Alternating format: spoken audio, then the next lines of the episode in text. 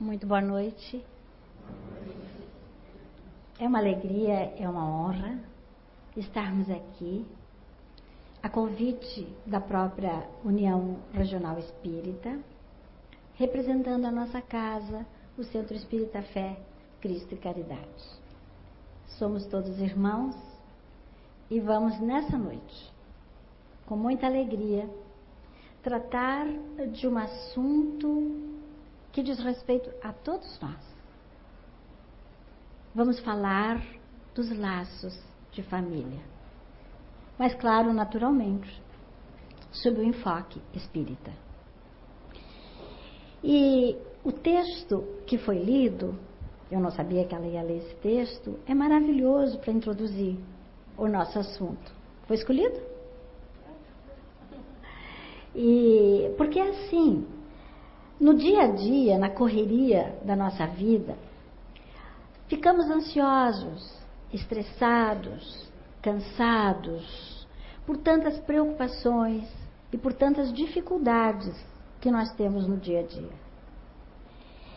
E a família é o lugar do aconchego, é o ninho, é aquele encontro que nós temos para conviver pai, mãe, filhos e demais familiares, quando nós nos eh, envolvemos vibratoriamente, se for realmente um lar. Que não sejamos aqueles que constroem apenas a casa, mas que seja realmente um lar. E a convivência no lar não é fácil. E vamos ver por quê durante toda a nossa palestra. Mas é importante lembrar que esse é o momento em que estamos todos nós ligados no lar e com aqueles que convivem conosco em todos os momentos. Somos convidados a estreitar laços e a amar, conforme nos ensinou Jesus. E por isso, é uma alegria falar sobre um assunto tão importante. Acho que para todos, nós, como já dissemos. Justamente aqui, diante do que eu acabei de colocar, a gente entende hoje a questão do lar no encontro afetivo. Mas no homem primitivo, o lar não existia em si. Existia sim, a caverna aquele local em que as pessoas se reuniam, mas era muito o eu. Eu vivo, eu faço. E ali as, os instintos, aquelas sensações mais primárias e primitivas do homem, homem ser humano, tomavam conta do indivíduo, mas com a finalidade realmente da sobrevivência. Com o tempo, e com a satisfação abundantemente, sem controle nenhum dos instintos, o homem foi cansando. E foi usando uma nova forma de poder resolver toda essa problemática evolutiva, obedecendo à lei do progresso. E vamos encontrar uma busca afetiva muito grande nessa formação familiar. É o momento em que as pessoas encontram a, oásis da vida difícil que estão levando na correria hoje. E, segundo entendeu Marx e Engels, que foram dois grandes sociólogos revolucionários do século XIX para o século XX, a família é o primeiro grupo histórico e a primeira forma de integração humana.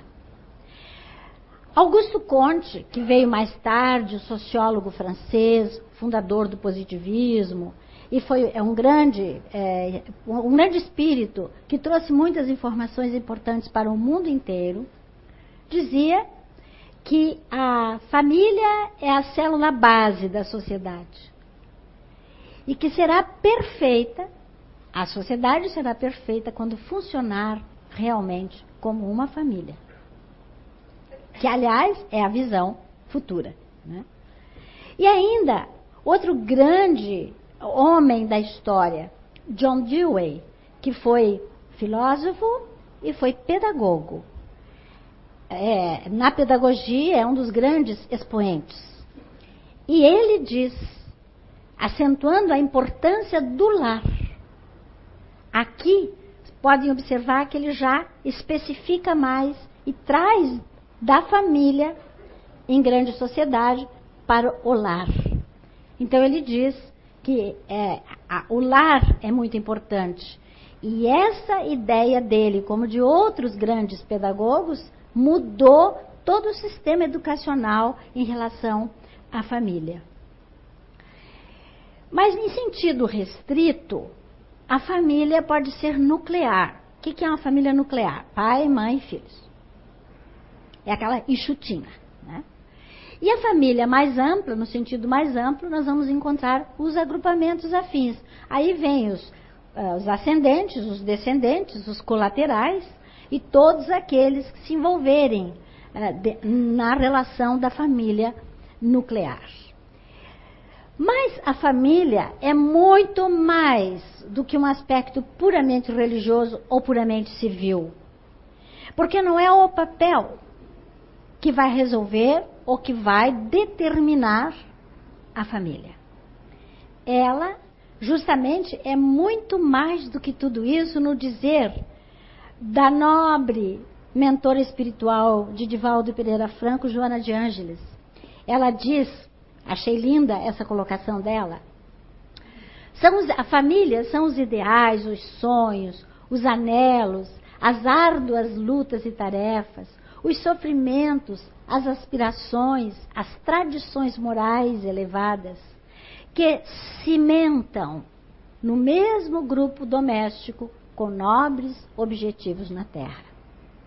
Além do papel, além da bênção religiosa conforme a religião de cada um, a família tem que se constituir, tem que se formar a partir de laços que vão sendo construídos gradativamente pelo casal, pelos filhos, pelos descendentes e por todo o grande grupo uh, unido num trabalho comum.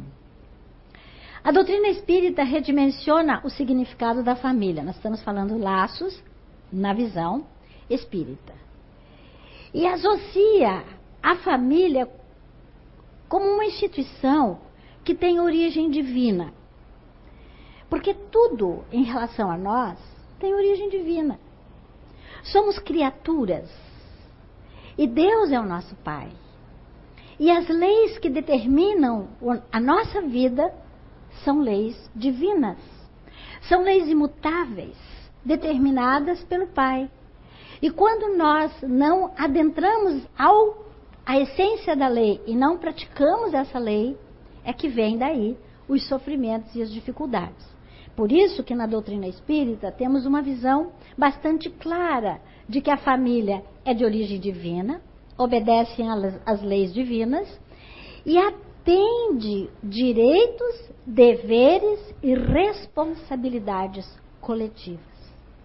Na família, o núcleo familiar é todo ele ligado, interligado e responsável por tudo o que vai desenvolver nessa construção natural da família. E, e sempre em função da história espiritual de cada um, como agora vamos com maior eh, clareza desenvolver. Como estamos falando a visão espírita, não podemos de forma nenhuma imaginarmos falar em família sem entrar no processo reencarnatório.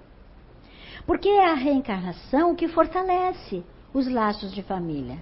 É através do processo de nascer de novo que nós vamos nos é, envolvendo uns com os outros e fazendo a nossa vida, a nossa história, montando o nosso currículo.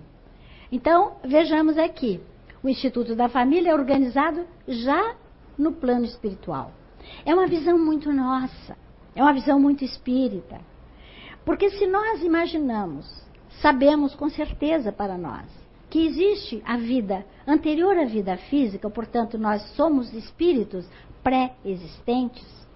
Nós sabemos que há todo um planejamento no contínuo dessa vida.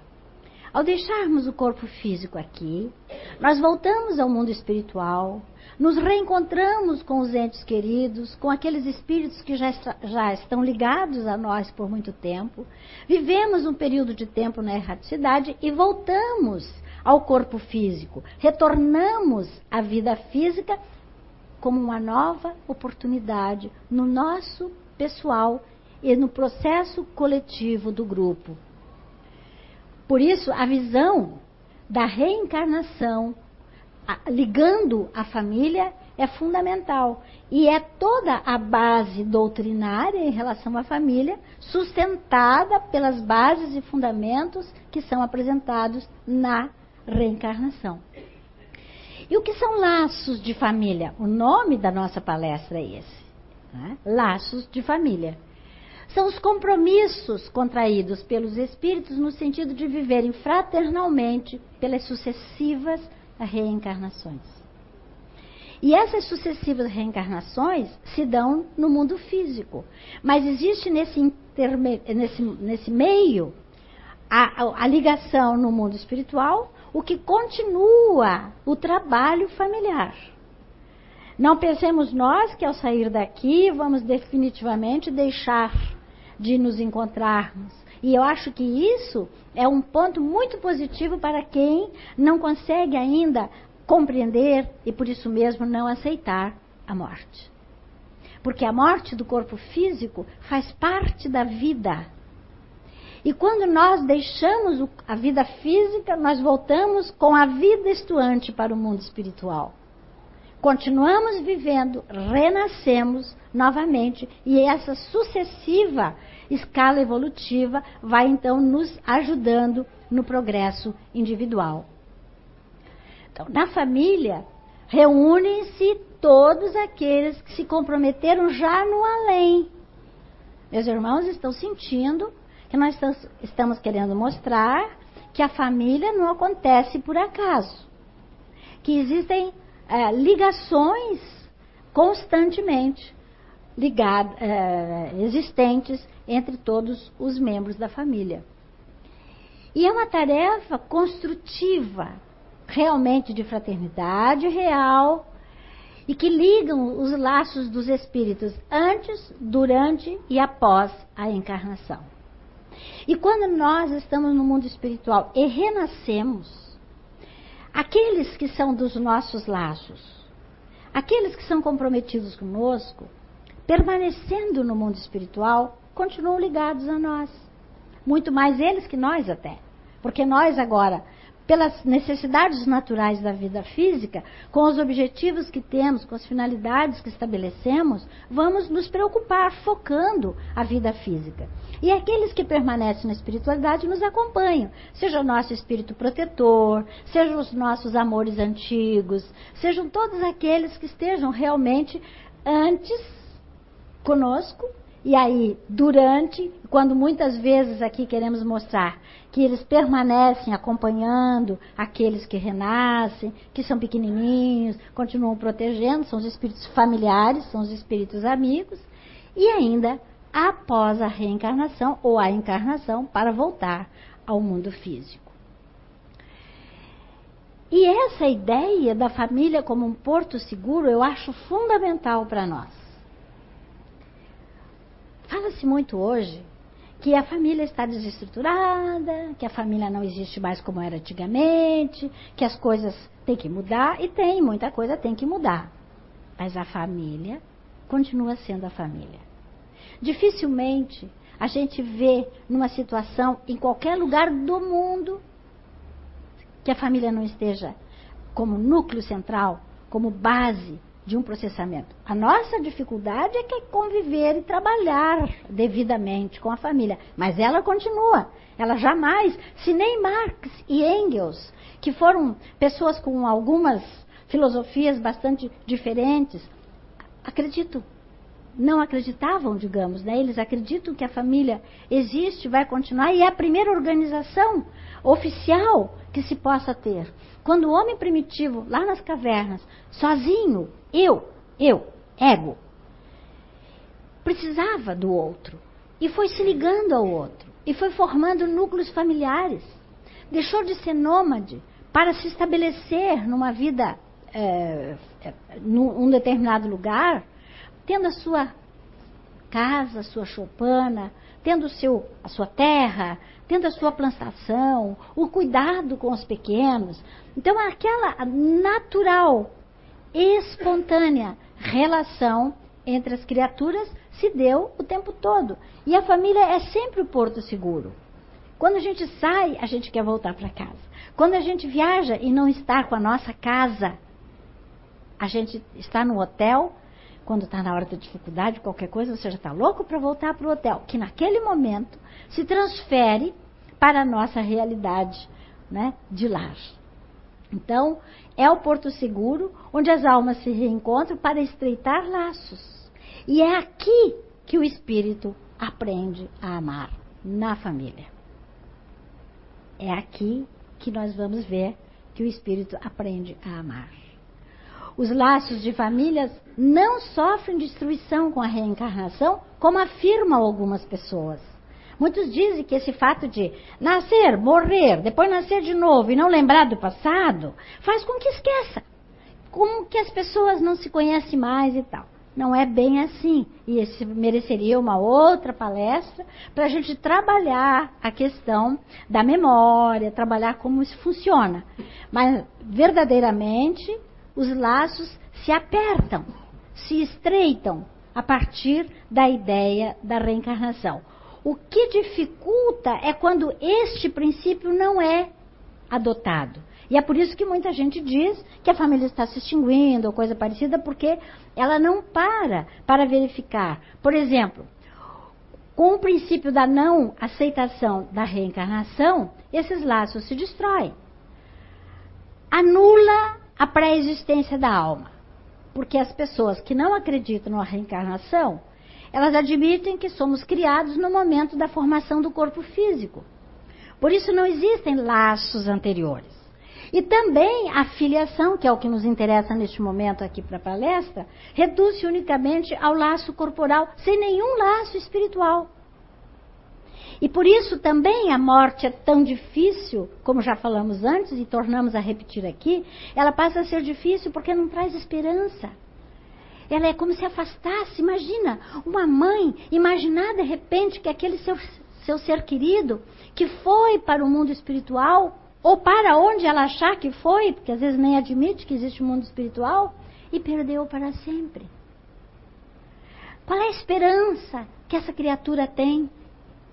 Enquanto que, ao admitir a, a vida continuando no mundo espiritual, a renovação dos laços numa nova vida corporal traz a esperança, traz a fé, traz a compreensão e responsabilidade diante de toda essa situação. E considera-se mesmo o núcleo familiar um laboratório, onde a gente aprende, a gente faz, a gente desfaz, a gente cai, a gente levanta, a gente monta novamente, um ajuda o outro, onde se aprende. Então é um laboratório, onde há uma ação, reação e interação entre as criaturas. Quanto mais lúcidos foram os seres viventes naquele lar, mais age. Pouco reage. Mas a interação necessariamente tem que existir. Então estamos todos ligados o tempo todo e, e precisamos realmente desse, dessa ligação para o desenvolvimento do processo evolutivo. Continuando, nós vamos ver que a mobilização dos recursos intelecto-morais educativos do passado, que nós já conquistamos no decorrer das diversas encarnações, já foram construídos em nós, ao seu alcance atual, com a nova vivência e com as novas oportunidades que estão sendo alcançadas agora, proporciona a cada um de nós, cada um de nós, sermos artífices desta experiência laboratorial que nós estamos fazendo no dia a dia. Somos artífices do nosso destino. somos responsáveis por aquilo que nós fazemos. Temos a obrigação de cuidar conscientemente dos nossos atos. Não apenas reagir, mas agir com consciência, com cuidado, com responsabilidade, para que a gente não tenha depois que responder com maior dureza até o não cumprimento da lei natural. E essa experiência é enriquecedora, é edificante, é aquela que nos leva e nos conduz ao momento de maior felicidade, para o qual todos estamos destinados. Quando Deus nos criou, Ele nos criou com um objetivo. O objetivo é atingir a felicidade, atingir a perfeição. E para que nós cheguemos a este patamar de planificação espiritual e de adiantamento pessoal no nosso progresso evolutivo, nós temos que passar por muitas etapas, num progresso constante de preferência. Porque quanto mais rápido nós soubermos vencer as nossas etapas, mais rápido nós vamos conquistando as benesses que nos são fornecidas pelo nosso Pai. Portanto, as experiências realmente são muito importantes e necessárias. Mas, na, nos laços de família, constituídas fisicamente no mundo, nós temos que observar dois pontos importantes: Os, a parentela corporal e a parentela espiritual, que está muito claramente definida no Evangelho segundo o Espiritismo, no capítulo 14. Que aconselho a todo mundo, ao chegar em casa hoje, amanhã, a hora que puder, leia. Não só ler como se fosse um romance. Estude, verifique, porque ali vai nos chamar muita atenção das coisas que nós precisamos saber. Não, isso aqui está errado. Faltou, está faltando um item. Não, está faltando um item. Pulou, alguma coisa aconteceu lá. Eu trouxe aqui antes, após essa e antes da outra, aquela passagem linda, é uma, é uma figura linda aqui, de Jesus, estava sentado com os seus discípulos. E quando ele falava amigavelmente com eles, chegaram pessoas e falaram: Mestre, está aí fora sua mãe e seus irmãos. Querem falar, tá pedindo, estão pedindo para você, falando com a minha linguagem. Né?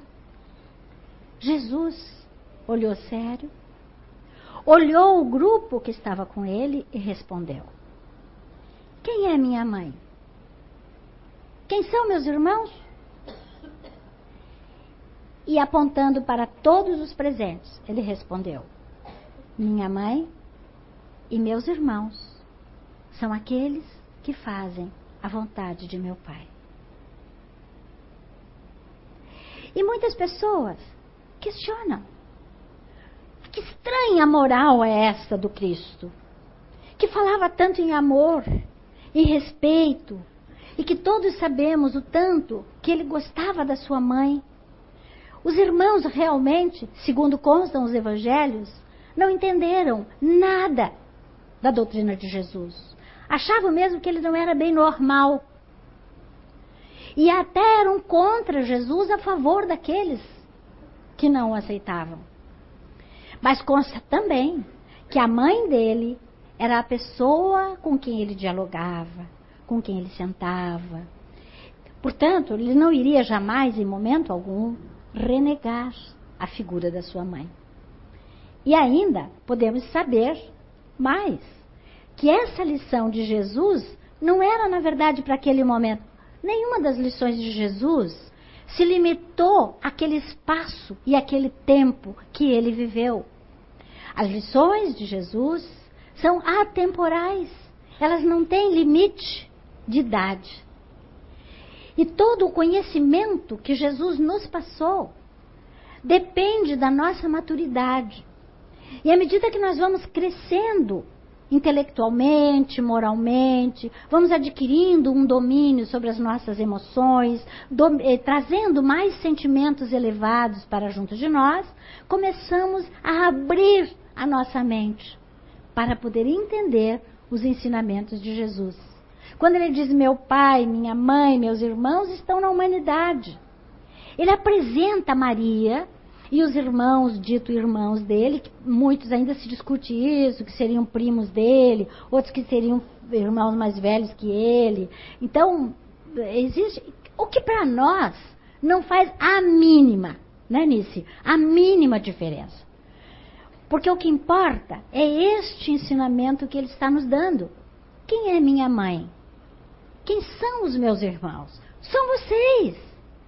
Somos nós que estamos juntos na humanidade e precisamos realmente trabalhar os ensinamentos de Jesus em conjunto, num processo de interação, um ajudando o outro. Na família, na família nuclear, na família mais ampla e na família geral de toda a humanidade. Por isso, a gente. Ah, parece que inverteu ou eu que estou ficando maluca? Mas eu acho que essa aqui era a primeira, tá? Eu acho que esse, esse negócio ali de trás é muito chique ali, mas inverteu o meu. Realmente, é, que esse aqui vem antes, tá? Então aqui, voltando a, a o que eu contei para vocês, isso aí, quem é minha mãe, quem são meus irmãos, e depois vinha aquela entrada da Maria ali. Não é bonito o te, a imagem? Né? Agora tem umas imagens mais modernas e, e mostra Jesus mais solto, mais, ah, bem mais junto com os seus discípulos. E diante dessa colocação de Jesus, nós podemos raciocinar a questão da parentela corporal e da parentela espiritual. Porque a família corporal ou a parentela corporal é estabelecida pelos laços sanguíneos, por isso é a nuclear. Os pais, os filhos, e são aqueles que resultam da união biológica do casal. Mas estão ligados pela matéria, frágil. Frágil em todos os sentidos. Ela é frágil porque ela vai se decompor. Ela é frágil porque ela um dia vai se acabar naturalmente pela lei. E pode ser frágil também, no sentido colocado aqui. Se extinguem com o tempo e muitas vezes se dissolvem moralmente. Se não houver a simpatia, se estiver ligado por laços de antipatia, poderá realmente trazer problemas mais tarde. No entanto, somos unidos em família justamente para resolver essa problemática. E diz o codificador Allan Kardec: os laços de sangue não criam os liames entre os espíritos. O corpo procede do corpo, mas o espírito não procede do espírito. Essa é outra grande diferenciação na visão doutrinária espírita para outras filosofias. Por quê? Porque sabemos que o corpo físico é composto, é montado a partir da reunião do casal quando, no período de gestação, ele vai se formar, vai nascer. Então, o corpo vai seguir todo aquele trâmite que todo mundo conhece. E que este corpo descende, sim, do casal. As leis genéticas estão aí para melhor explicar. O que não descende do casal é a questão do espírito. A alma foi criada muito antes daquele corpo físico.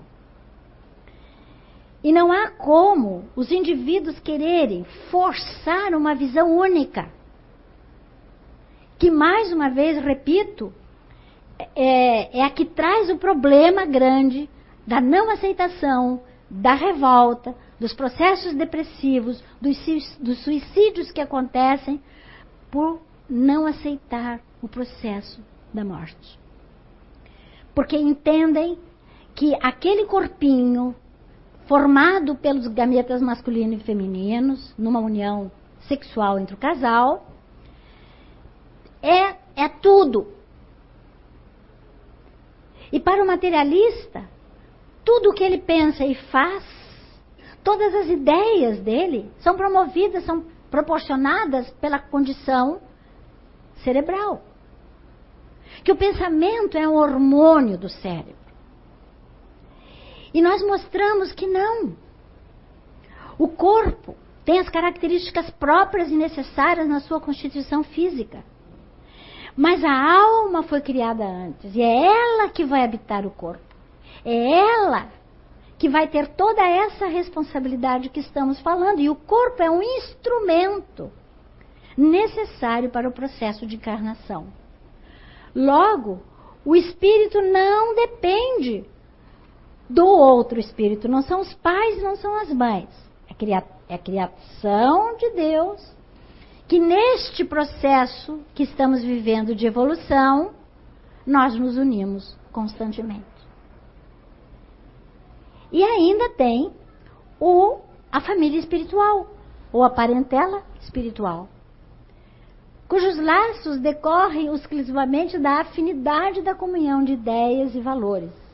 Continua sendo o corpo material, mas agora nós estamos vendo aquela outra forma dos laços se unirem. Dos laços pela afinidade, duráveis, diferente dos laços corporais, que um dia se desfazem. E se fortalece pela depuração e se perpetua no mundo dos espíritos através de várias migrações da alma, como já colocamos antes. São os espíritos simpáticos. E, continuando ainda nessa linha, podemos trazer aqui um dos belos mandamentos da lei divina, que é o honrar pai e mãe. Que significa justamente o ato de honrar, o cumprimento da lei de amor e da lei de caridade. E é lindo esse texto do Evangelho, quando ele fala, ó, é uma consequência da lei de caridade, é assisti-los na necessidade, é proporcionar-lhes repouso na velhice e cercá-los de cuidados, como eles fizeram conosco. E é considerado o mais odioso princípio de ingratidão, o dos filhos para com os pais. E pergunta-se no Evangelho: por acaso sua mãe cobrou leite que ela deu do seu seio para te sustentar? Por acaso em algum momento alguma mãe ou algum pai contou as inúmeras noites que não dormiu ou dormiu muito pouco para atender os seus filhos? E o decorrer do resto da vida, da infância, até chegar no momento de mais independência relativa porque os pais sempre estão ligados aos filhos. E os filhos não se libertam completamente porque os laços de pais e filhos na família nuclear não se extinguem. E os pais têm que ser o apoio dos filhos, não aqueles que vão se meter para incomodar a vida dos filhos, se meter com os netos, não é nada disso. Mas é o apoio quando eles vêm buscar, quando eles vêm perguntar, quando eles precisam de um conselho, seus pais estão ali. Por quê, meus irmãos? Que no momento em que os pais, obedecendo a uma lei natural da vida, começam no decesso físico, são abandonados ou são desrespeitados pelos filhos. Por quê? Quando até tem saiu, está tá veiculando aí na internet, uma mensagem muito bonita, que agora no Dia dos Pais foi, foi passada, quando ele, eles falam não é que o, os pais é, começam a se sentir às vezes inibidos porque os filhos que já são tudo estão tudo correndo estão tudo na vida de ansiedade começam a ver que o pai que a mãe estão ficando mais lentos para andar lento para sentar a Carmen Lúcia, que daqui a pouco tem que se sentar, né? Somos aqueles que vamos comer, isso, isso mais tarde, tá? Não, não estou nesse. Mas assim, quando vamos comer, derramamos, e tanta coisa ele vai citando do dia a dia. E quem de nós vai dizer que não vai chegar? Meu pai dizia assim: Eu cheguei aos 94 anos porque não morri antes. Olha que inteligente, bobo e inteligente, né? Porque os outros que ficam gozando, jovens, e aqueles menos, ma menos maduros, que ficam debochando ou criando situações para os idosos, não param para pensar nisso. De que eles, se continuarem na vida física, eles vão chegar lá. Porque faz parte da lei que a matéria física vá se eh, degenerando naturalmente. Não tem medicina, não tem tecnologia, não tem nada que possa impedir que isso aconteça. A medicina, a tecnologia, ela ajuda que a gente vá tendo uma melhor qualidade de vida e deve ser usado para isso. Então, hoje você tem médicos, exames, você tem medicação, você tem mil coisas pa para se resguardar mais e sofrer menos. Mas chega o nosso dia e nós voltamos ao mundo espiritual. E a gratidão dos filhos para com os pais é uma das mais belas virtudes. E faz parte do nosso trabalho para a parentela espiritual. Para que a gente realmente possa uh, ter a consciência tranquila. E no mesmo texto ainda se fala da piedade filial que consiste no respeito, atenção, na submissão e condescendência junto aos pais. Que a gente vai chegando numa certa idade começa a ficar mais lento no raciocínio, não é só no físico, não. O raciocínio também já pensa mais devagar, já, já demora mais, já quer ter aquela vidinha mais de casa. Por isso que se coloca aí, chega em casa, põe o pijama, fica ali, porque é típico da idade. E a gente, por mais que seja é, disposto quando é mais jovem, vai chegando a idade, vai sendo aquela coisa normal. O que nós não podemos é nos integrar, entregar, deixar de trabalhar, deixar de andar, de conversar, de fazer o máximo, como dizia Chico Xavier, quero morrer trabalhando. E fez, com quase 100 anos. E a gente tem que ver esses exemplos. Mas a lei funciona para todos nós. E continuando então a nossa ideia, a convivência familiar, que quero trabalhar um pouquinho, é uma coisa de suma importância nesses laços que estão sendo criados no todo dia. Com viver. Viver com. Essa é a convivência. E não podemos fugir. E quando nós não fazemos isso, nós ficamos tristes. Nós nos sentimos isolados. Nós precisamos do outro. Nós somos animais sociais. Somos seres gregários. Precisamos uns dos outros. E a doutrina espírita diz que o progresso se dá entre as criaturas pelo contato social, pelo trabalho direto de uns com os outros, num processo contínuo de aprendizagem os, os mais velhos ensinando os mais jovens e os mais jovens ensinando os mais velhos. Porque nós estamos sempre naquele progresso natural da sociedade e vamos então tendo várias formas de, de aprendizagem, porque enquanto temos um fio de vida física, nós temos a oportunidade de aprender. Nunca dizer, ah, eu estou velho, já estou, não sei o que. Se eu estava ouvindo, recebi uma mensagem em que eh, mostrava a formatura de três gerações. Não sei se vocês tiveram oportunidade de ver isso. A, a neta, a filha e a avó se formando no mesmo dia em direito. Porque a avó incentivava a filha, né? E a filha queria que a neta estudasse. E aí, naquela confusão, a avó disse: Não, eu vou com vocês. Está com 90 anos se formando. E aparece foto dela no fórum, quando ela estava fazendo estágio, lúcida. E o juiz de direito dizendo que teria nela uma grande colaboração, incentivando naturalmente. E o Divaldo Franco sempre conta a história de que uma vez ele estava fazendo uma palestra em Paris, salão, aquela jantarada toda, quando terminou, veio uma velhinha de oitenta e poucos anos e chegou perto dele, abraçou, e ele conversando amigavelmente com aquela senhora, ela contou para ele que estava estudando na universidade e fazendo antropologia. E ele é, conta de modo engraçado que ele pensou, o que, que, que essa velha está querendo com antropologia? Essa hora, né? Tá... Aí diz que ela parece que até sentiu o pensamento dele e respondeu, sabe, Divaldo, Eu já estou me preparando para a próxima encarnação. E é isso. Nós estamos sempre nos preparando para. Nunca deixamos de aprender, porque a aprendizagem faz parte da nossa vida. E a convivência é necessária. Imagina essa velhinha, como não devia ser paparicada, não é? Na, naquela, naquele período de estudo dela. Quanto que ela não renovou. Quanto que ela não teve que ler, passar óleo no, na, no, nos neurônios para poder é, é, passar.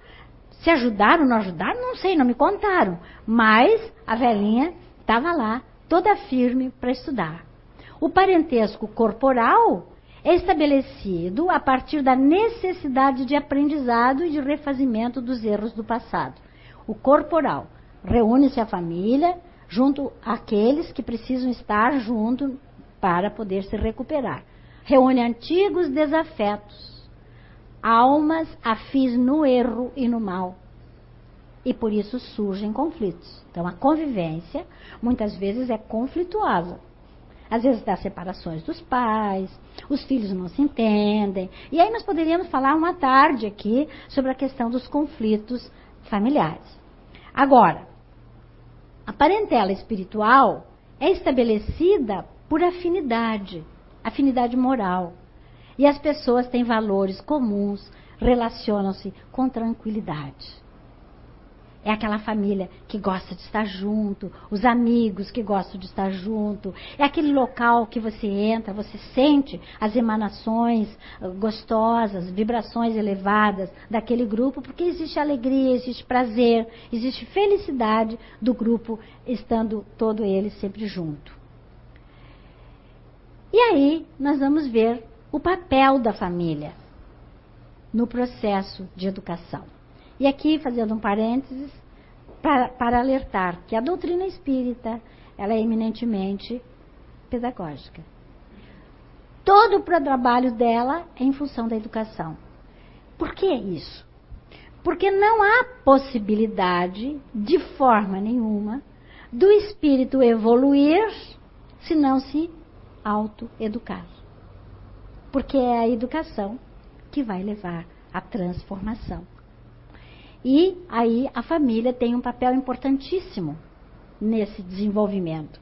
Segundo nos diz o codificador, todas as formas de relacionamento social são necessárias para propiciar a evolução humana, mas os laços familiares são os mais significativos devido à sua função natural de educar e de regenerar espíritos reencarnados.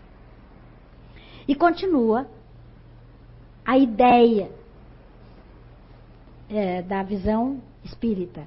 Né? Importante, a doutrina esclarece que é importante função educadora e regeneradora da família diante do processo da edificação moral do homem.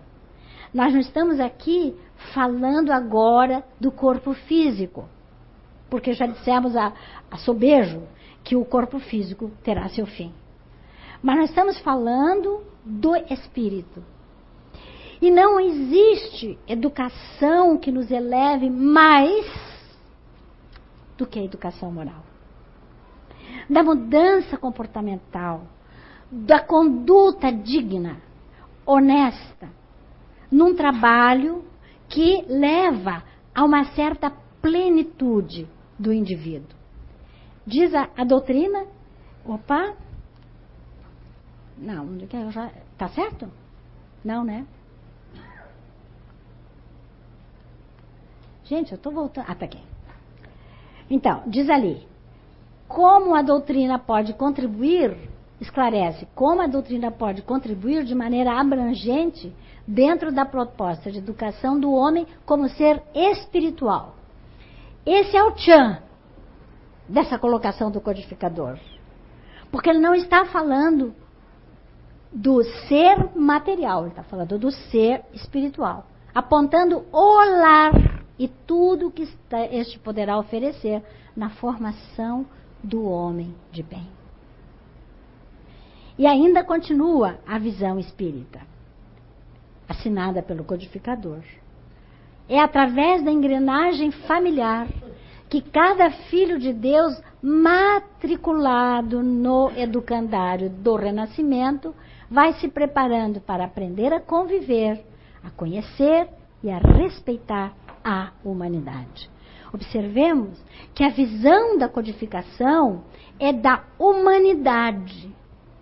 Porque a humanidade é um conjunto das pessoas. A humanidade é a sociedade que existe a partir dos indivíduos. Por isso a doutrina trabalha o indivíduo, para que ele possa, mudando seu comportamento, melhorar dessa forma a sociedade. Há um compromisso com a educação, em termos de valores, né, de preservar esses valores morais no relacionamento cotidiano, na convivência que nós estamos conversando aqui. E existe um princípio básico para a nossa observação, que é a lei de causa e efeito. Não adianta ficar falando em progresso, falar isso, falar aquilo, se nós não nos. Agora eu derrubei tudo aqui. Se nós não nos atemos a. Tá certo? Se nós não. Eu tô, tô enrolada, não tô na minha casa, né? A gente se perde um pouquinho, desculpem aí. Mas a lei de causa e efeito nossas ações todas terão uma volta. Ações positivas, volta positiva, ações negativas, sofrimento, até que a gente se alinhe novamente na essência da lei. Por isso, cuidado com os nossos pensamentos, palavras e atos. E todos temos que dar prestação de contas dos nossos atos. Por isso, Santo Agostinho, lá no Evangelho, ele faz essa pergunta: Que fizeste do filho confiado à vossa guarda? Se tratando de família. Mas eu posso acrescentar mais. Ele, eu vou acrescentar um pouquinho. Assim. Que fizeste do filho? Que fizeste dos pais? Que fizeste dos irmãos? Que fizeste dos seus funcionários? Que fizeste dos outros que fazem parte do seu grupo? Porque à medida que nós vamos crescendo espiritualmente, nós vamos abrindo as nossas asas. E vamos abraçando mais e mais e mais. Porque a gente vai saindo do núcleo egoístico, do eu sou eu, assim como o homem primitivo fez, para aumentar, para avançar em todo esse processo. E aqui nós estamos vendo a coruja com seus filhotinhos. Por que, que eu pus isso aqui? Porque muitas pessoas, na questão 773 do Livro dos Espíritos, perguntam, e o codificador faz a pergunta: por que que quando chega num certo período da vida dos bichinhos, dos animaizinhos, os pais os abandonam e eles ficam soltos no mundo? E muitos acham que por ser isso parte da lei natural, pode-se fazer isso com os filhos nos nossos lares. E os espíritos respondem, questão 773, e dizem, no resuminho que eu coloquei aqui, os animais vivem a vida material e não moral. A ternura da mãe pelos filhos tem por princípio o instinto de conservação aplicados aos seres que deu à luz. E você não vê nenhuma mamãe, principalmente a mamãe sem, que não esteja ali protegendo, alimentando, cuidando dos seus filhotes. Por que, que o coruja tem nome de coruja? Que a gente qualquer coisa. Ah, mãe coruja! Todo mundo conhece a história, né? Se não conhece, eu conto depois a parte. Porque senão agora eu vou. A Anice vai me correr aqui.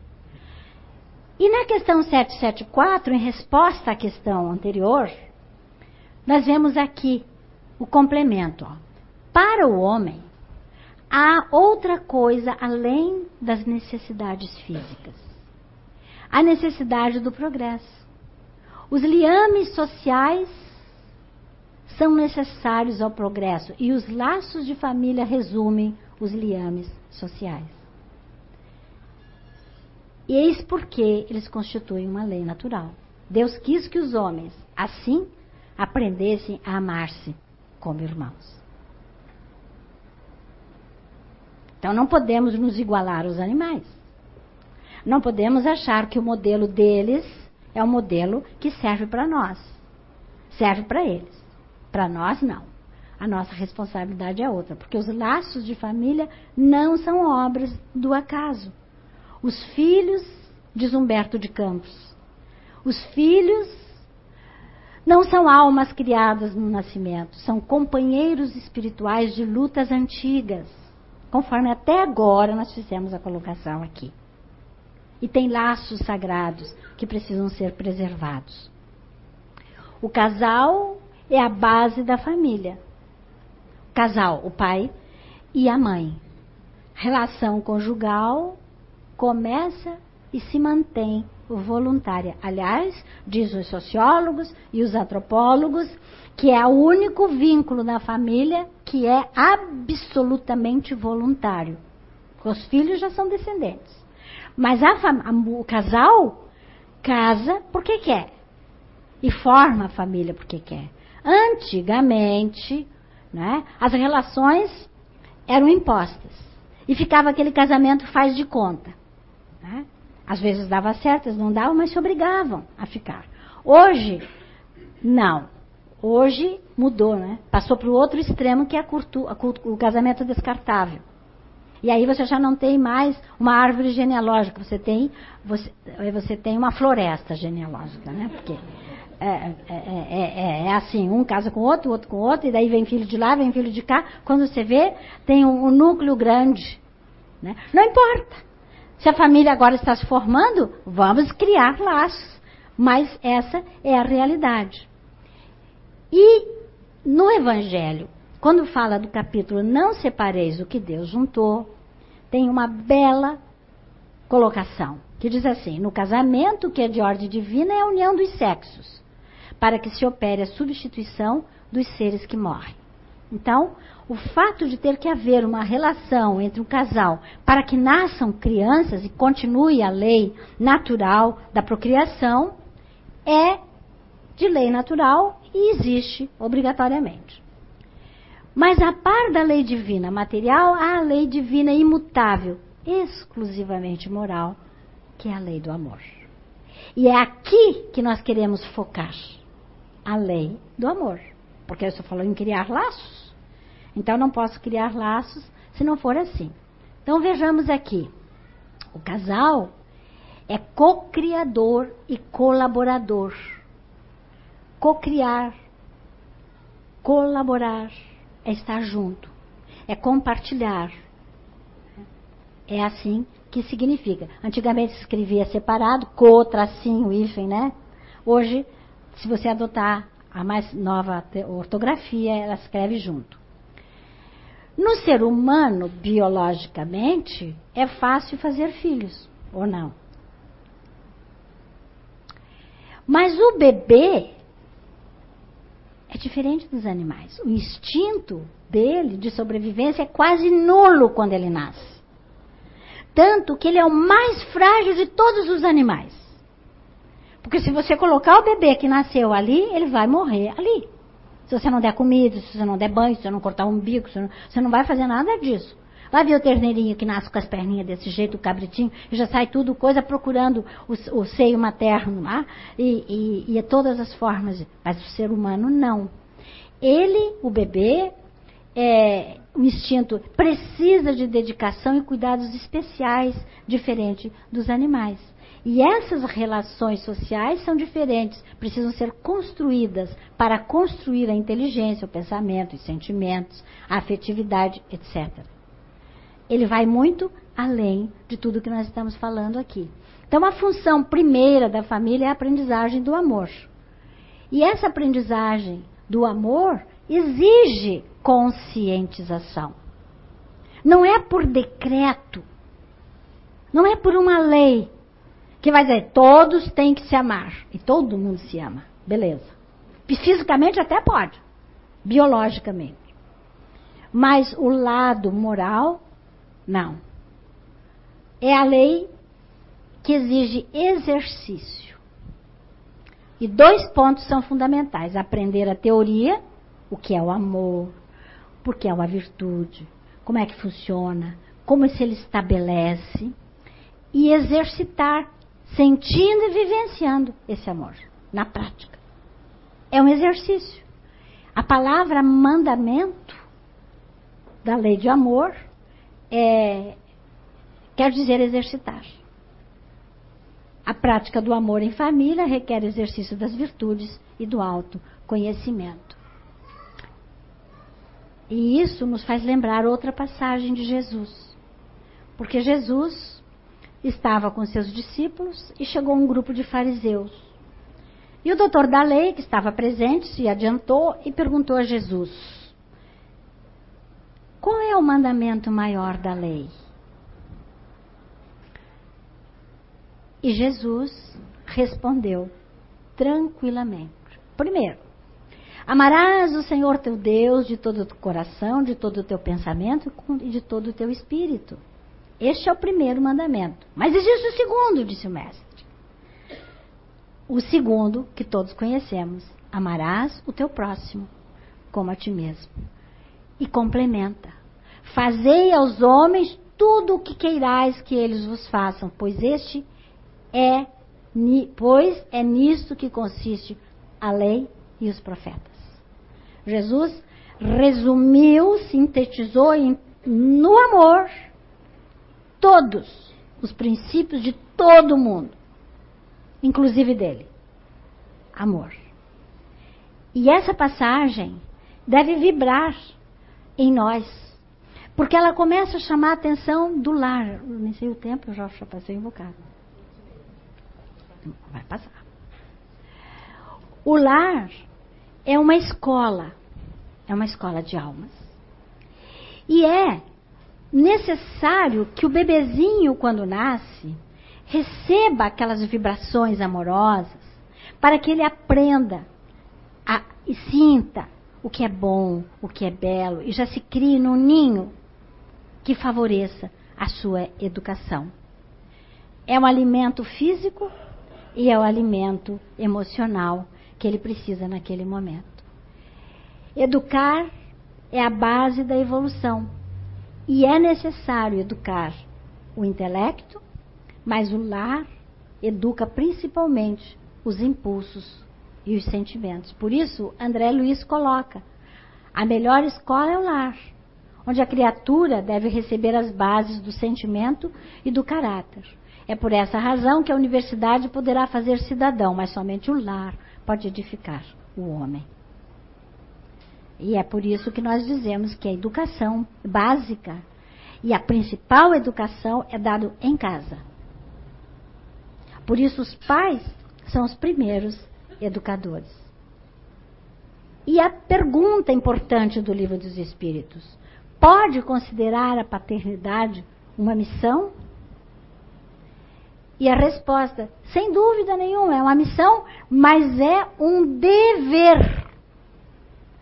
E a responsabilidade dos pais não é só para o momento, é uma responsabilidade para o futuro. Deus facilitou a tarefa, dando à criança uma organização débil e delicada, que a torna acessível a todas as impressões. Meu Deus do céu, é o bichinho mais sensível, frágil, quando está desse tamanho e está crescendo. Um pai grande pega aquela criancinha bem assim, ó, aquele pezinho pequenininho, aquele homão e aquela coisinha frágil e fica ali. Essa fragilidade é que emociona e essa fragilidade é que faz esquecer muito ou não sentir os desmandos dos espíritos de vidas anteriores. É por isso que na encarnação há possibilidade desses espíritos se entrosarem, formarem o um laço. Ninguém quer saber se já foi inimigo, se não foi inimigo. Pega aquela criancinha fofa e continua o trabalho ali. Né? E aí compreendemos então que a reencarnação, o reencarnado ele veste uma roupagem nova, mas é, se expressa relativamente como um novo indivíduo. Mas né, ele traz todo um conjunto de tendências, de defeitos, de virtudes, e cabe aos pais observar com olhos amorosos para poder trabalhar esses filhinhos. Né? Vivemos agora num mundo em transformação. Todo, comecei a palestra falando disso, né? essa necessidade. Então, é inegável né? que os valores, os hábitos, os costumes, os modelos relacionais, está tudo modificado. Tudo, tudo é difícil, tudo foge, como diz a, a Lúcia Moisés, dos nossos, das nossas mãos, como água que foge dos nossos dedos. E aí, nós vemos que existem muitos descuidos na educação. Só isso aqui daria uma, uma nova palestra, se não um seminário. Né? Nós vemos inversão de valores na educação, vemos a perda da autoridade dos pais. Hoje não é mais o patriarcado, nem matriarcado, é filiarcado. Né? Falta limites. Não há, os pais não sabem dar limites, têm medo de dar limites. Os filhos lutam por privilégios, por regalias, saem mais tarde de casa, porque é muito mais fácil ficar em casa e a mãe ali faz a comida, lava a roupa, arruma a cama. Eles não precisam gastar e fazem os cursos de pós-graduação e faz isso, faz aquilo. Mudou o sistema. Hoje está diferente. Então, esses costumes têm que ser modificados gradativamente ou adaptados às condições. E ainda uma coisa que eu acho muito importante falar é a excessiva influência dos meios de comunicação e de outros divertimentos. Essas novelas são filmes, são meios usados nas mídias que não ajudam no processo de educação. Pelo contrário, hoje estava no médico e tinha estava passando lá um ligado na televisão, fiquei boba de ver cenas que estão passando dessa novela das nove cenas de, de em favela, arma na mão, é, drogas e tudo isso. Estava mostrando lá. E eu perguntei, mas meu Deus, o que, que é isso? É da novela? Porque eu não vejo. Aí disse, é, a senhora vejo que barbaridade melhor. É, quem não sabe aprende só olhando as novelas. E os pais estão atentos para isso? Para não deixar os seus filhos acompanharem essa barbaridade que está vendo hoje em dia? Hoje tem um um autor, um filósofo moderno, que desencarnou em 2000, opa, que desencarnou em 2017, agora em janeiro deste ano, um sociólogo polonês, que publicou uma obra, Cegueira Moral, vários ele tem, mas nessa obra ele, ele cunha o termo que agora é o mais moderno por aí. Modernidade líquida, ele chama. Tudo é temporário, ele diz. A modernidade, tal como os líquidos, caracteriza-se pela incapacidade de manter a forma. Ele diz que seria o momento histórico que vivemos atualmente, em que as instituições, as ideias e as relações estabelecidas entre as pessoas se transformam de maneira muito rápida e imprevisível. Por isso, a incerteza, a instabilidade, a frustração, o medo, o vazio, porque tudo escapa de nossas mãos pela rapidez da globalização e do mundo moderno. E essas relações pessoais é, interferem. Essa, essa modernidade líquida interfere nas nossas relações sociais. Né? Então, no trabalho, na família, no engajamento político, na amizade, até na própria identidade hoje que não, as coisas estão muito avançadas, estão muito modernas, não se sabe mais como trabalhar. Essa situação produz aquilo que todos sabemos, né? Angústia, ansiedade, temor, violência, medo, uma série de coisas negativas. O que muda hoje em relação, por que, que eu estou colocando isso aqui? Porque este conteúdo de moderno líquido se contrasta com a solidez doutrinária espírita porque a doutrina espírita é sólida. E ela mostra um outro ângulo. Ela diz, ela mostra que somos capazes de ajudar a enfrentar a doutrina, né? Nessa avalanche de mudanças, nessas aceleradas condições de vida atual. A época, diz Allan Kardec, é atual, é de transição. Os elementos das duas gerações se confundem. Ele fala isso em A Gênese, que é um dos mais belos livros da codificação, capítulo final, Sinais dos Tempos, onde ele fala da geração nova. E ele diz que a época agora é de transição e que somos colocados colocados no ponto intermédio, onde assistimos a partida de uma geração e a chegada de outra geração. E mais, já se assinalando cada uma no mundo pelas características que lhes são peculiares.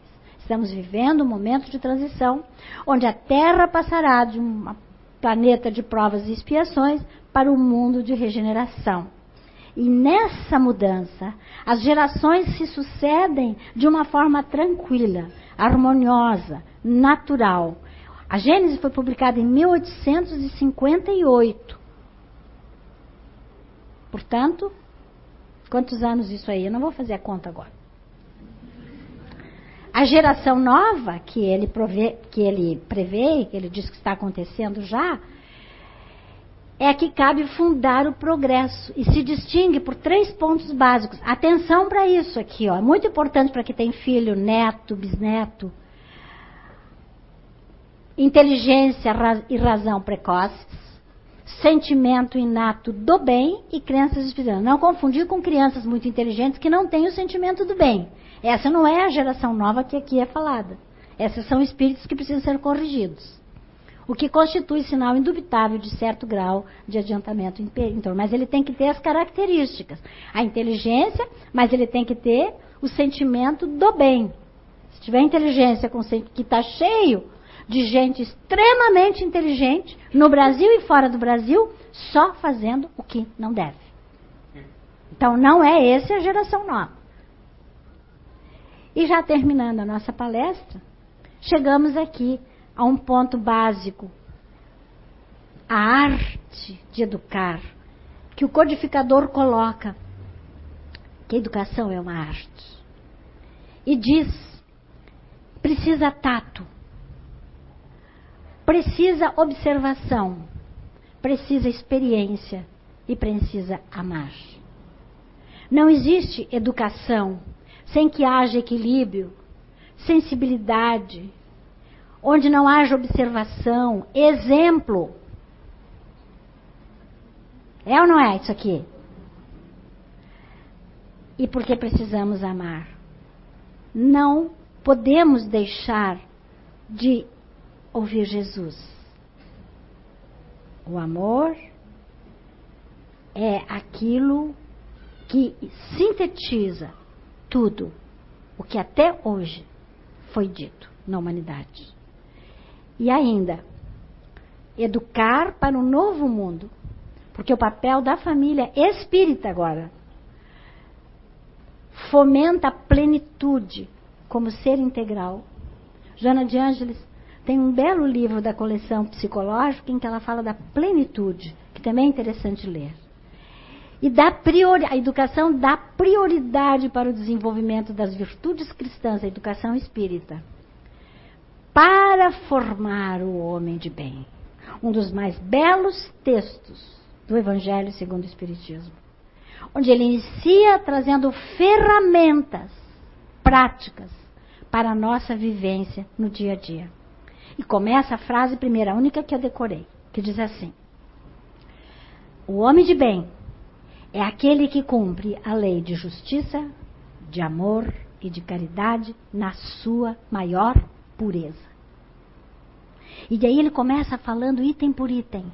Aconselho também, nossa, eles estão com um serviço de casa bastante grande, porque eu já orientei vários textos, né? Mas é necessário ler do bem, homem de bem, que é o objetivo maior e é a finalidade maior da nossa doutrina. Formar homens de bem que sejam conscientes daquilo que fazem. Somos todos nós semeadores. Todos. Não é só o professor do meu filho. Somos semeadores. E essa frase de Joana de Ângeles eu acho que diz muito. Quando ela coloca, não, per, não percas a oportunidade de semear dentro de casa. Olha os laços de família. Porque ela é a primeira escola de amor, onde somos colocados para aprender a amar. Dentro da família. E aí, nós temos que dizer, terminando a nossa palestra e agradecendo muito pela, inclusive, tolerância do tempo. Muito obrigada, Senhor, pelo meu lar. Porque é ali que nós temos toda a aprendizagem no período mais importante da nossa vida. E Divaldo Franco termina geralmente as suas palestras com esse poema de gratidão que Amélia Rodrigues apresenta, onde ele diz: o import... só o finalzinho. O importante é que dentro dele exista a presença da harmonia e do amor. Que dentro dele exista a figura do amor de mãe, de pai, de mulher, de marido, de filho ou de irmão. A presença de um amigo, a companhia de um cão, alguém que nos dê a mão. Não importa se a casa é uma mansão, se é um palácio, se é uma favela, se é um ninho. O importa é que haja realmente o amor. Muito obrigada. Até uma próxima.